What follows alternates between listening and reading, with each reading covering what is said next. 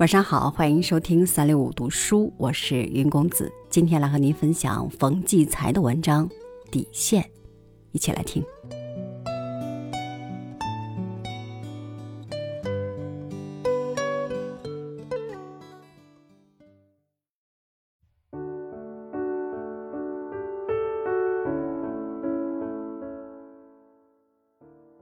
一次，一位在江南开锁厂的老板说，他的买卖很兴旺，日进斗金，很快要上市了。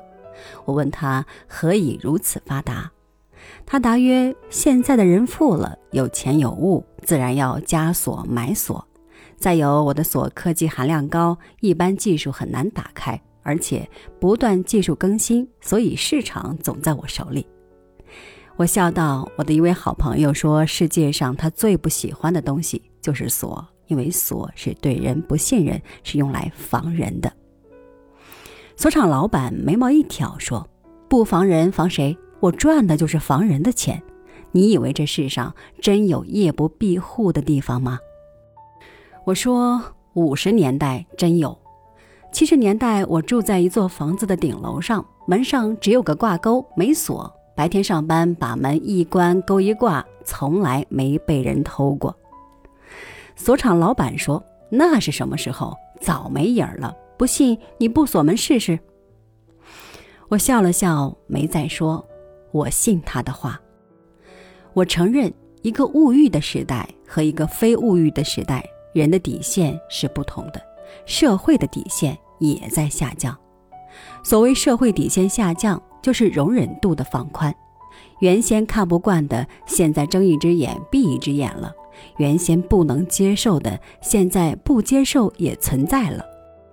在商业博弈中，谎话欺骗全成了智慧；在社会利益竞争中，损人利己成了普遍的可以获利的现实。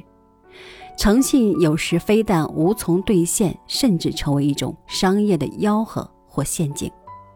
在这样的社会生态中，人的底线不知不觉在下降。可是，这底线就像江河的水线，水有一定高度，船好行驶，人好游泳。如果有一天降到了底儿，大家就一起陷在烂泥里，我们连自己是脏是净是谁也不知道了。所以，人总得有自己做人做事的底线。其实，这底线原本是十分清楚的。比如，人不能见利忘义、卖友求荣、卖国求荣；成人之危，不能虐待父母、以强凌弱、恩将仇报、落井投石；还有不义之财君莫取、朋友妻不可欺等等。这个古来世人皆知的底线，也是处世为人的标准，似乎已被全线突破了。底线是无形的存在于两个地方：一在社会中，一在每个人心里。如果人们都在降低自己的底线，社会的底线一定下降。社会失去共同遵守的底线，世道人伦一定败坏。如果人人守住底线，社会便拥有一条美丽的水准线——文明。因此说，守住底线，既为了成全社会，也是成全自己。然而，这两个底线又相互影响。关键是在你的底线有时碰到低于你的底线时，你是降下自己的底线随波逐流，还是坚守自己洁身自好、坚持一己做人做事的原则？有人说，在物欲和功利的社会里，这底线是脆弱的。依我看，社会的底线是脆弱的，人的底线依旧可以坚强、牢固不破。底线是人的自我基准、道德的基准、处事为人的基准。